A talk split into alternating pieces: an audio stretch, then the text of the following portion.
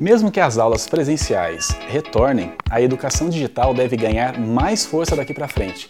Por isso eu listei alguns formatos que você pode aplicar na sua rotina de ensino a partir de agora. Os dados e opiniões dos seus alunos são conteúdos ricos para direcionar os temas que você aborda online.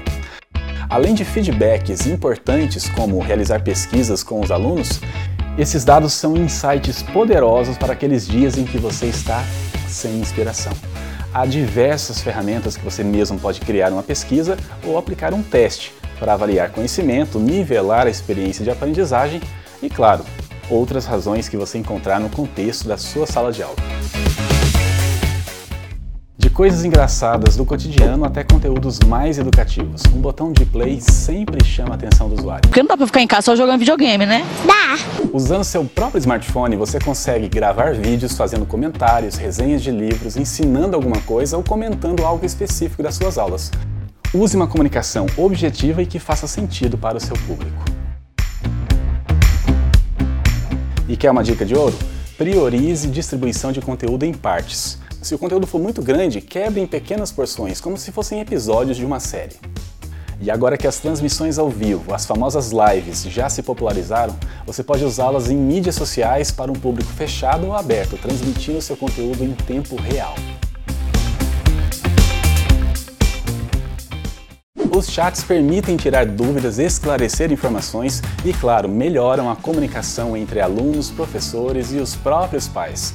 E além da popularidade do WhatsApp, há diversas ferramentas que você pode usar para comunicação em grupo, conectando pais, alunos e os professores. Uma das tendências em 2020 foi o Telegram, um aplicativo que permite a criação de canais de transmissão e agendamento de mensagens com armazenamento na nuvem ilimitado, ou seja, não ocupa o espaço do seu celular e diversos outros recursos interativos, como figurinhas animadas, enquetes, videochamadas. Você pode ouvir áudios acelerados e ainda possui maior número de participantes nos grupos. Ou seja, todo esse dinamismo à sua disposição para tornar as suas aulas ainda melhores.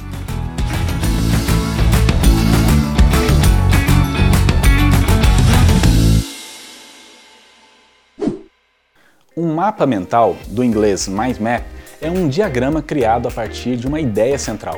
Os mapas mentais são uma ótima forma de você estruturar informações e organizar conhecimentos. Eles auxiliam na fixação de dados relevantes de forma prática e permitem um aprendizado mais completo. E por último, mas não menos importante, eu quero falar dos podcasts. O áudio é a próxima evolução do vídeo. Isso porque você consegue ter 100% de atenção ouvindo enquanto dirige, prepara uma refeição, toma banho e em outros diversos momentos em que um vídeo não ganha toda a sua atenção.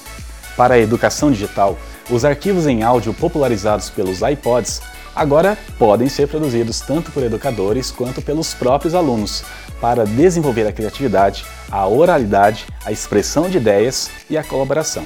Qualquer smartphone ou computador é capaz de gravar um arquivo de áudio, Basta um roteiro simples, um ambiente mais silencioso e já é possível começar.